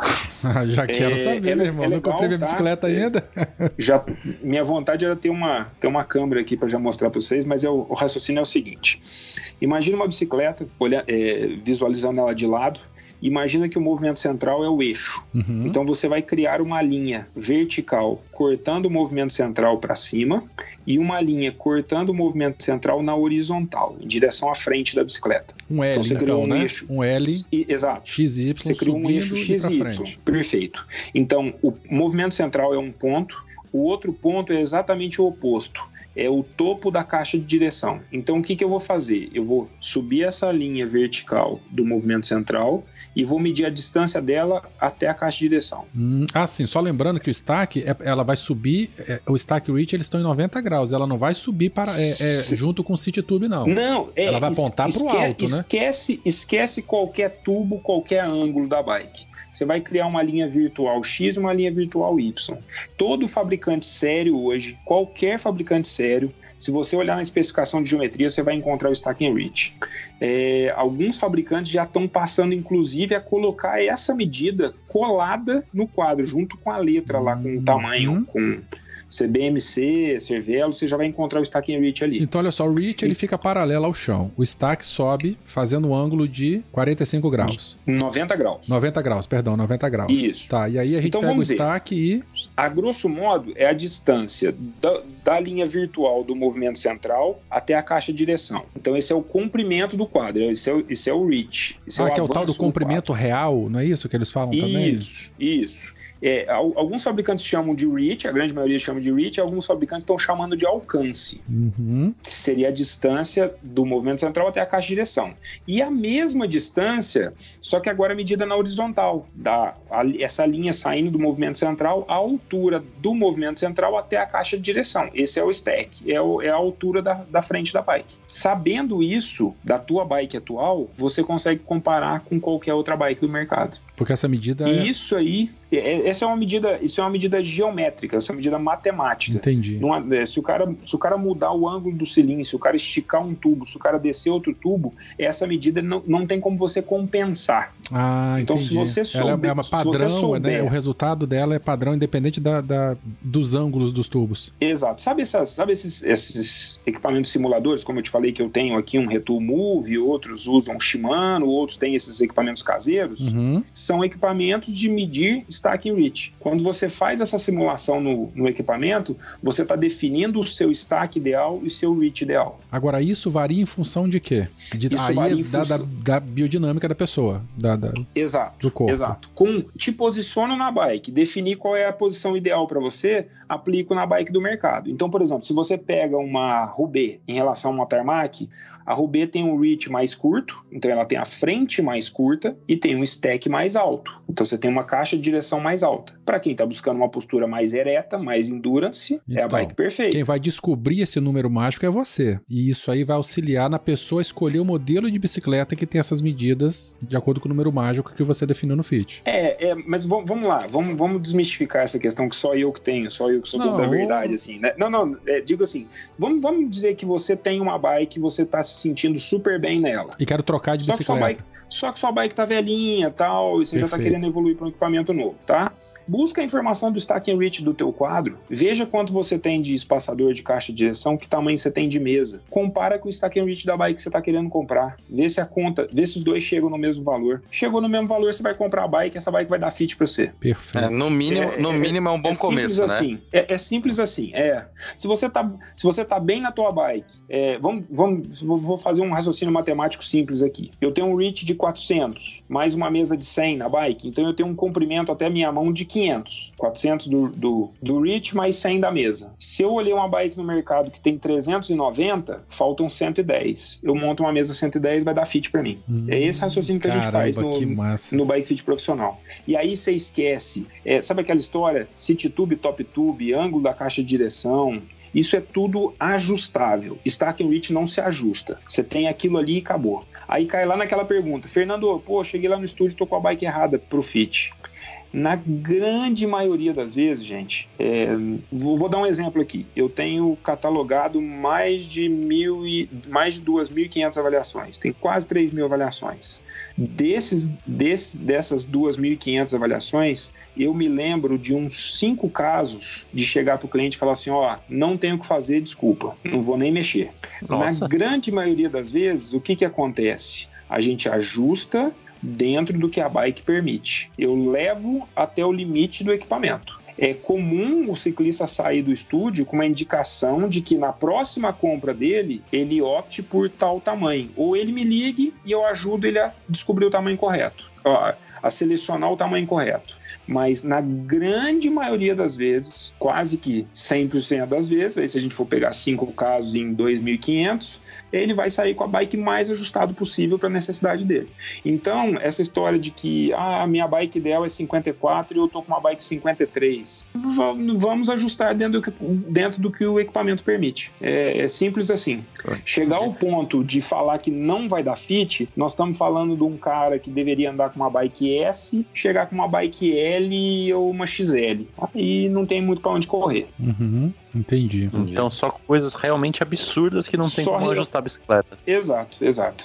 Agora, Fernando, você falou lá atrás, lá no começo, lá, é, que a gente ia voltar a falar da sapatilha. Uhum. É, inclusive, a gente teve uma consulta, um, um, uma pergunta de um ouvinte que perguntou um negócio que até eu desconheço. Ele falou sobre o ajuste de sapatilha, do taco de sapatilha sem flutuação, com flutuação. Uhum. uhum. É, o que, que você pode falar pra gente disso? É, o que, ele, que é a sapatilha com e sem flutuação e se tem diferença no ajuste entre essas duas? Legal.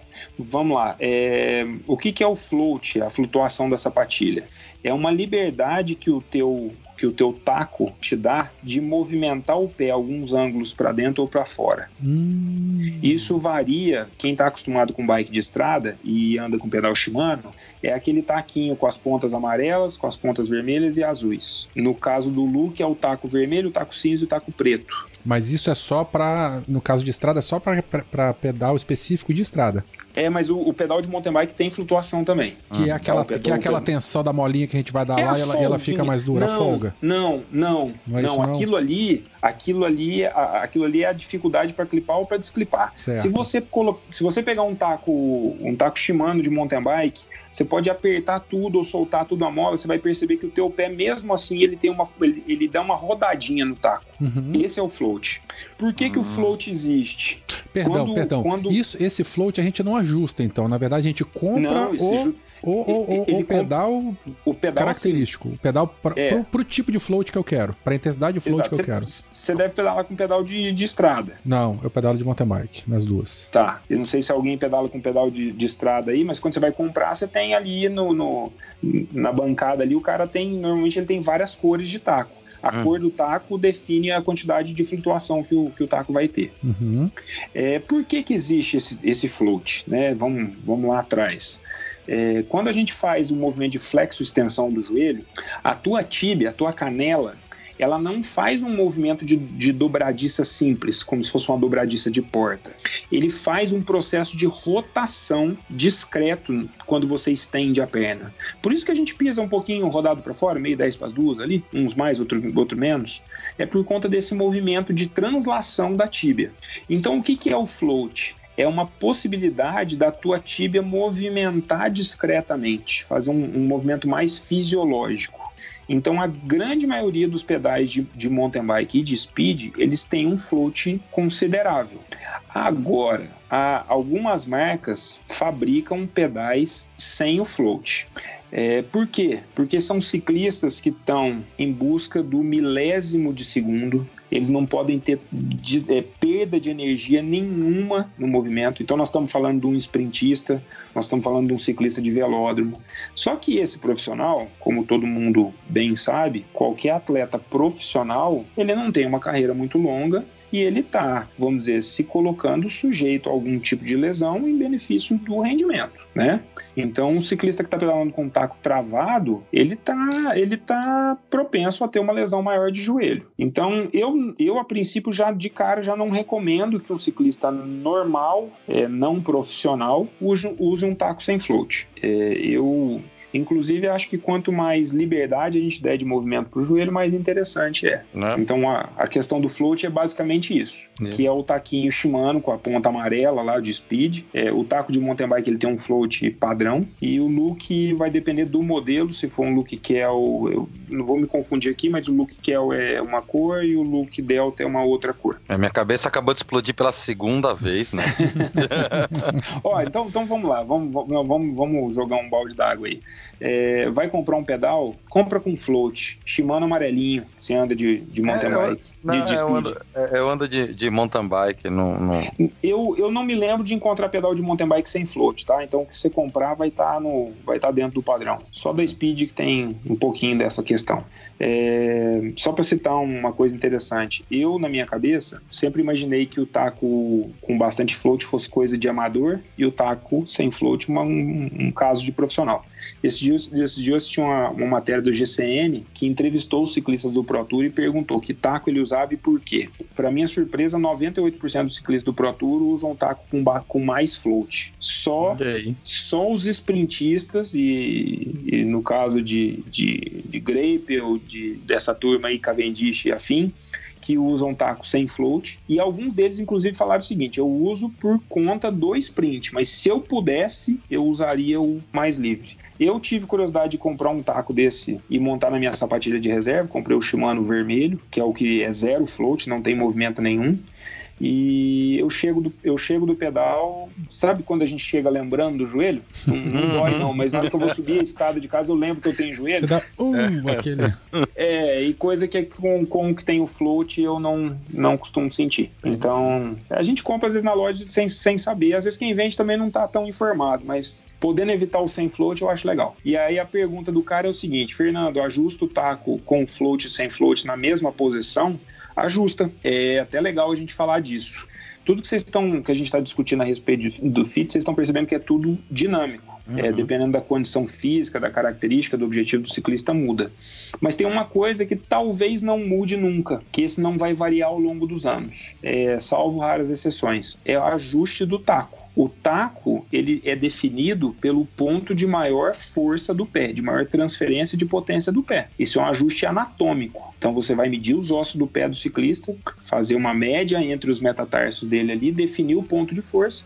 Então provavelmente eu com 18, a hora que meu pé parar de crescer e eu com 80, se tudo correr bem e estiver pedalando, isso vai ficar para sempre. o taco na mesma posição. Vai ficar na mesma posição. Que legal. Um taco ajustado errado, enfim, é, porque tem muita gente gente que às vezes o cara vai pedalar e de repente o dedão começa a, a ficar dormente. Isso hum. aí é o, aquele taquinho mais ajustado errado, que aí ele bota mais pressão em nervo ali e acaba deixando o, de, o dedão dormente. É isso mesmo? É um ajuste? Pode ser, pode ser. O grande problema do FIT é que a gente não tem uma resposta pronta para muitas coisas. Entendi. É, mas vou aproveitar esse teu exemplo aí. É, quando o cara chega para mim com uma queixa de dormência no pé, de parestesia no pé, primeira coisa que eu penso, vou medir o taco, vou medir o, o, o pé e vou ver se esse taco não está muito adiantado, se esse taco está muito para frente. Se esse taco tiver mais adiantado do que o ideal, a chance dele ter uma dormência no pé é muito grande. Então, o taco, o taco para frente, só para explicar para o vídeo, o taco para frente, o pé vem para trás, não é isso? Ele pedala mais com a ponta do pé. Ele pedala mais com a ponta do pé. Uhum. E aí ele vai jogar uma carga excessiva nos dedos, e isso aí aumenta a chance dele ter uma dormência. Porque vai comprimir, né? Vai botar muita força em um ponto específico isso. lá e pode ter é, algum é tipo de você, É como se você estivesse andando meio na ponta do pé. Uma mulher andando de salto. Entendi, tá? entendi. Ela vai é. ter um desconforto mais cedo. É, Aproveitando imaginar... que a gente tá. Ah, vai, continua. Só, é, só para vocês verem que, que tem algumas questões aí. É, Outra coisa que pode. Aí vamos, vamos dizer que eu me, avaliei o pé do cara e o taco tá na posição certa. O cara tá com dormência no pé. Se o quadril, se o cilindro dele tiver muito para frente, mais do que o ideal, lembra da minha primeira bike lá que o cara jogou meu banco para frente? Imagina que você tá andando e você tá em pé e se você começa a inclinar o seu tronco para frente, a tendência é que você transfira a carga para a ponta do seu pé. Se o teu banco tiver te empurrando para frente, teu quadril, então vamos dizer, o teu quadril tá muito mais para frente em relação ao movimento central do que deveria, a tendência é que você pedale mais na ponta do pé. Esse desconforto vai aparecer mais cedo. Então pode ser que seu pé durma por conta disso também. Hum, olha só, as coisas estão batendo aí. Uma coisa que eu ia perguntar uhum. era justamente, justamente isso. Tem, eu tenho duas sapatilhas, né? Uma, uma mais folgada, né? Que eu uso pro, pro dia a dia, né? Que ela é meio tênis assim. Uhum. E outra que é mais, mais pra pegada de, de sapatilha mesmo, né?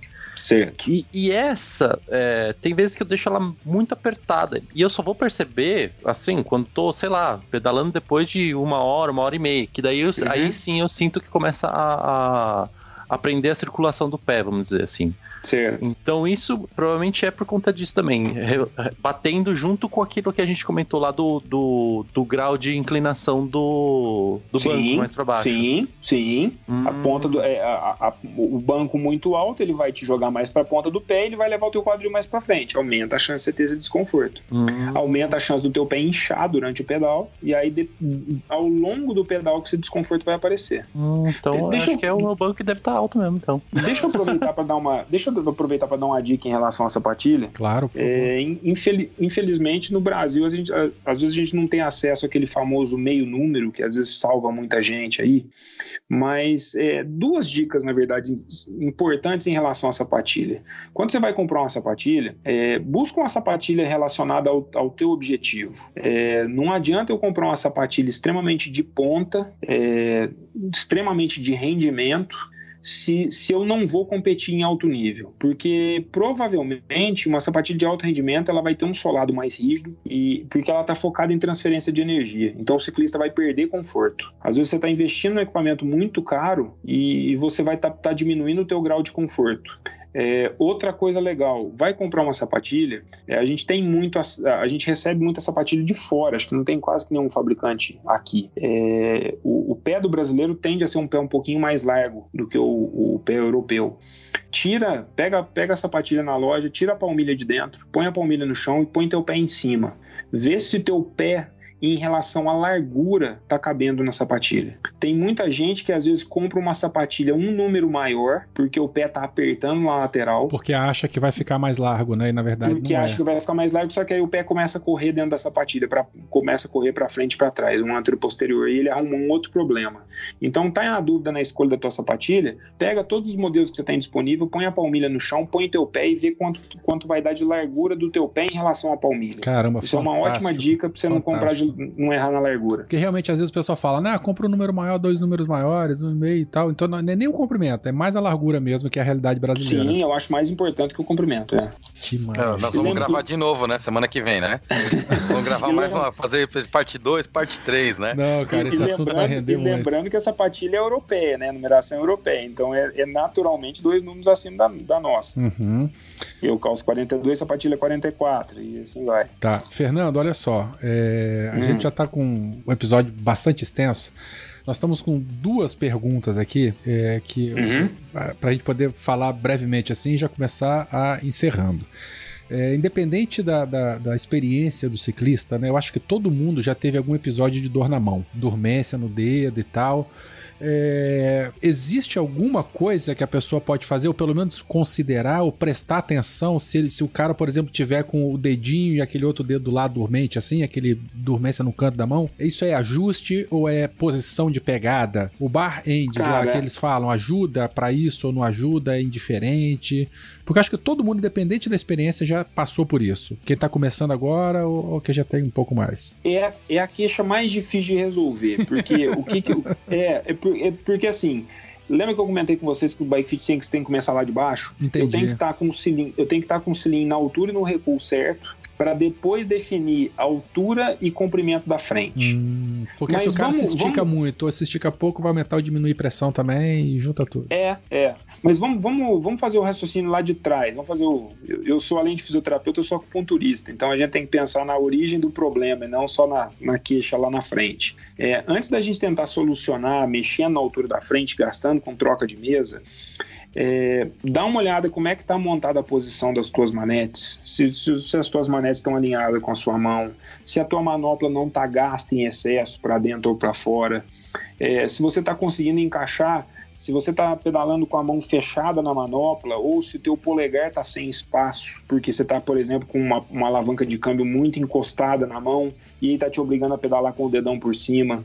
Então vamos procura procura o que está fora de padrão antes de gastar dinheiro com alguma substituição. Uhum. É, tenta se encontrar essas dicas de, de, desgaste excessivo, por exemplo, um cilindro desgastado muito na, na lateral do meio para frente, banco alto, cara está sentado muito na ponta.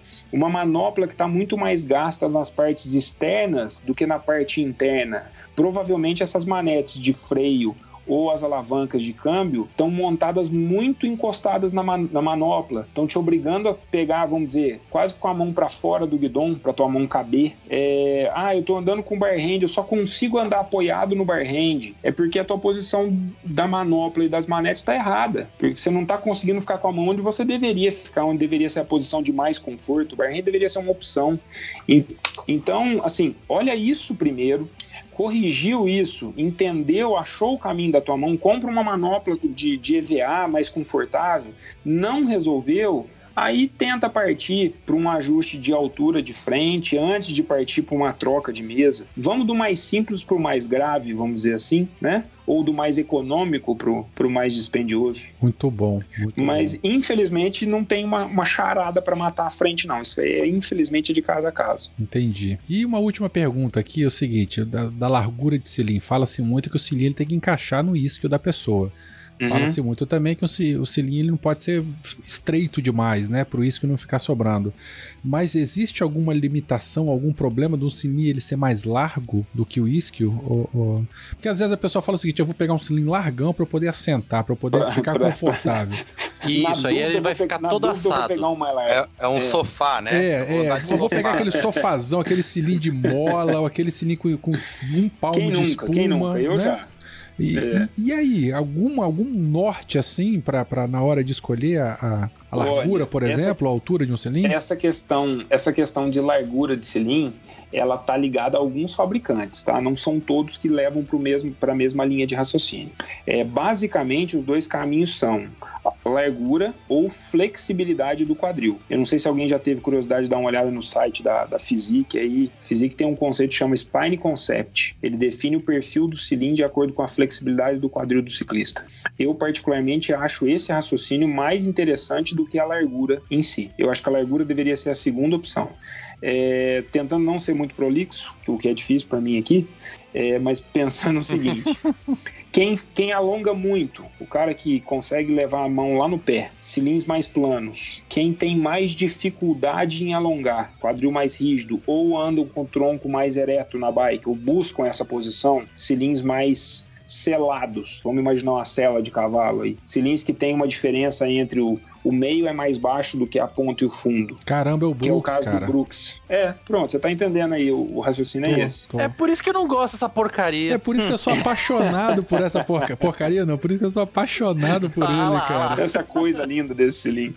É, então, assim, eu, eu defino, normalmente quando o ciclista chega, eu testo a flexibilidade dele, eu já olho para o banco que ele está usando. Porque se for muito, se a disparidade for muito grande entre o modelo que ele está usando e a capacidade de flexibilidade dele, pode questionar que ele vai ter alguma queixa. Então, o primeiro raciocínio é flexibilidade de tronco, pelo menos no meu ponto de vista, tá? Uhum. Existem outras, outros raciocínios. E aí, segundo, largura de banco. Aí você pensaria o quê? Quanto mais inclinado eu ando na bike, quanto, é, vamos dizer, quanto mais agressivo, TT, inclinado mais que você diz é agressivo, é mais, mais, mais. Isso, isso, isso. Não, não a minha capacidade, mas o, o, o objetivo, né? A, né? A, é. O perfil de pedal. Então vamos dizer, eu tô andando numa bike holandesa, tô andando com quadril reto, cilindro largo, cilindro poltrona, famoso Velo Plush, lá aquele cilindro macião que todo mundo já tentou alguma vez na vida. Quanto mais eu vou inclinando o tronco para frente, mais estreito esse banco tem que ser para permitir que meu quadril rode. Pô, mas então, aí não vai então, concentrar é, a, o peso da pessoa, né, num, em uma área um pouco menor, e aí não pode dar, por exemplo, dormência no períneo? Sim, mas pensa o seguinte: quanto mais baixo você está andando, mais força você está fazendo no pedal, certo? Ah, então apesar da gravidade me jogar para baixo, a força do pedal vai me jogar para cima um pouquinho. Você tá te jogando para cima, ah, é. Aí o, algum, algumas marcas, alguns sites, é legal entrar nos sites dos fabricantes e dar uma olhada no que, que eles falam a respeito do cilindro. É, algumas marcas definem primeiro pela flexibilidade, aí depois ele te pergunta qual é a média tua de pedal e o teu peso. Em cima disso, ele define um cilindro mais largo ou mais estreito. Fantástico. Então, se você é mais leve, você é mais leve e pedala mais forte, você pode usar um cilindro mais estreito, você vai fazer menos contato com o cilindro. Se você é mais pesado e pedala numa média mais baixa, você pode usar um cilindro mais largo. Eu vou, eu vou te dar o meu exemplo. Eu pedalo com um cilindro na speed uma medida abaixo do que o cilindro que eu pedalo na mountain bike. O que, que é uma medida abaixo que é um, você disse?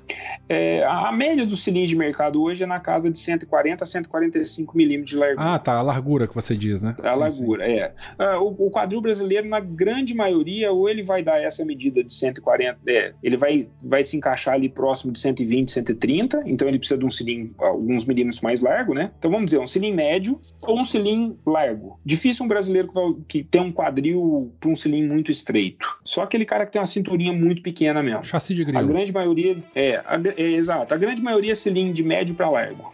Quanto mais ereto eu quero andar, eu busco andar, mais largo pode ser o cilindro. Quanto mais inclinado eu, eu, eu pretendo andar, mais estreito o cilindro. Fantástico. Poxa, cara, ó, é, é comecei o programa com uma ideia de fit e tô terminando Pô, assim com. Não, muito legal, muito legal mesmo. Essa ideia de adequar o equipamento à pessoa. Né? Isso tira uma, uma, uma carga de preocupação muito grande, pelo menos para mim, sim, né? Sim. É porque às vezes e, lá, sempre, a pessoa não se sente culpada de, de, não, não, não, de não se encaixar na bicicleta. Padrão. É, cara, muito legal, muito legal mesmo. Tudo, não, tudo, tudo vou... que nós falamos aqui, nós estamos usando a teoria como referência, mas o que define é a característica de, cada um. Nós vamos usar a teoria como a primeira linha de raciocínio, mas o que define é a necessidade de cada um. Caramba. Tabelinha não, Tabelinha não funciona, gente. Nunca funcionou, né? Pra nenhum. Não, pra não, nada do que nós estamos pensando. É. Ah, ciclista, é um, ciclista é um cara fora da curva por natureza, né? É, tudo doido. É não, perfeito, Fernando. Eu quero saber o seguinte: você é, vai atender aqui em São Paulo quando? É, eu, tô, eu tô indo pra aí, cara. Em, ah. é, dia, até fica o convite para quem quiser continuar essa conversa, porque conversa de ciclista não tem fim. Não. não é, eu, eu vou atender. Eu vou atender dia 16 e 17 em São Paulo. De quê? De na, junho, né? De junho, é. uhum. é. Na Cecilens, é, eu preciso confirmar o endereço. Não, não, não me recordo de cabeça, me pegou meio desprevenido aqui. Mas é, é uma oficina de um amigo. Como é que é o nome é uma da região ali do CC tá. cc.lens, uhum. do Christian e da Ceci e fica ali numa região de São Paulo ali que tem alguns cafés de ciclista, tem um sete café ao lado, então é uma região que tem bastante ciclista. E eu vou passar ali, acredito que eu passe um final de semana. Se alguém tiver alguma dúvida, quiser bater um papo, tomar um café, tomar uma cerveja no final do expediente, falar Opa. a respeito de bike, tirar, é. trocar alguma ideia, vai ser um prazer a gente sentar lá e, e conversar. Mas essa ida de São Paulo já é a segunda que eu tenho marcado e acredito que pelo menos a cada semestre aí eu devo dar um, dar um pulinho por aí. Não, vamos que pelo menos a cerveja, a pelo menos a cerveja a gente, a gente garante. Toma junto. Né? Opa! Né? Maravilha. E... E, e... se alguém precisar de mim, é, acho que é isso que você vai Claro, exatamente. Esse, esse, essa, esse atendimento já está marcado, né? Agora, fora isso, quem quiser falar com você, quem é da região quiser entrar em contato ou que quiser saber quando você vá a São Paulo novamente, como é que entra em contato contigo? Eu tô, eu tô no WhatsApp aí no 35 98463 7019 e nas, nas redes sociais aí o The Kick Bike Fit, a página do, do estúdio no Facebook, uhum. o The Kick Bike Fit no Instagram ou a minha página pessoal, Fernando The Kick, no, no Facebook também. Eu tô, tô à disposição, é, pode me chamar aí se tiver alguma dúvida, quiser trocar uma ideia, quiser conversar de bike, eu tô sempre à disposição. Maravilha. The Kick, gente, é DE, tá? E Kick é CHI. Mas vai estar tá link aqui embaixo e, e, vocês vão poder entrar em contato com o Fernando sempre que possível. Agora Famoso você tá... DX. DX. Rapaz, agora você foi corajoso de ter deixado o WhatsApp aí também. Não, não, não, não. Assim. a hora que começar a apitar isso, você vai se arrepender de ter colocado aqui, mas tudo bem. É, Fio, Danilo, últimas considerações que a gente tem que encerrar aqui o, o, o programa. É, é, estou sem palavras. Eu também. É, eu, tô, eu, tô, nessa também. Eu fiquei meio calado esse justamente por causa disso. Só aprendendo. Tô, né? tô, na realidade, eu quero, eu quero é, saber quando a gente grava a continuação, porque. Pois é. Quero saber mais, né? Vamos esperar Vamos o feedback desse aqui e a gente marca uma. De acordo com o resultado disso aqui, a gente. Disso aqui não, né? Deste programa a gente vai conversando aí para gravar um próximo. Tudo bem, Fernando? Pô, pra mim vai ser um prazer, gente. O que precisarem de mim aí, conversar de bike é sempre uma diversão. Maravilha. Então tá bom. Quem é de São Paulo, gente, dia 16 e 17, no CC Lens, procura aí, vai ter link aqui no post, procura o Fernando lá, dá um abraço nele. Só que do Espírito Santo não vou poder estar tá aí. Mas a gente tem bastante ouvinte de São Paulo. Então é isso, gente. Fernando, novamente um grande abraço. Fio, Danilo, um beijão para vocês. Vamos dar tchau pros ouvintes? Tchau, ouvintes. Tchau, ouvintes. Até logo. Obrigado, gente. Um abraço. Prazer. Falou.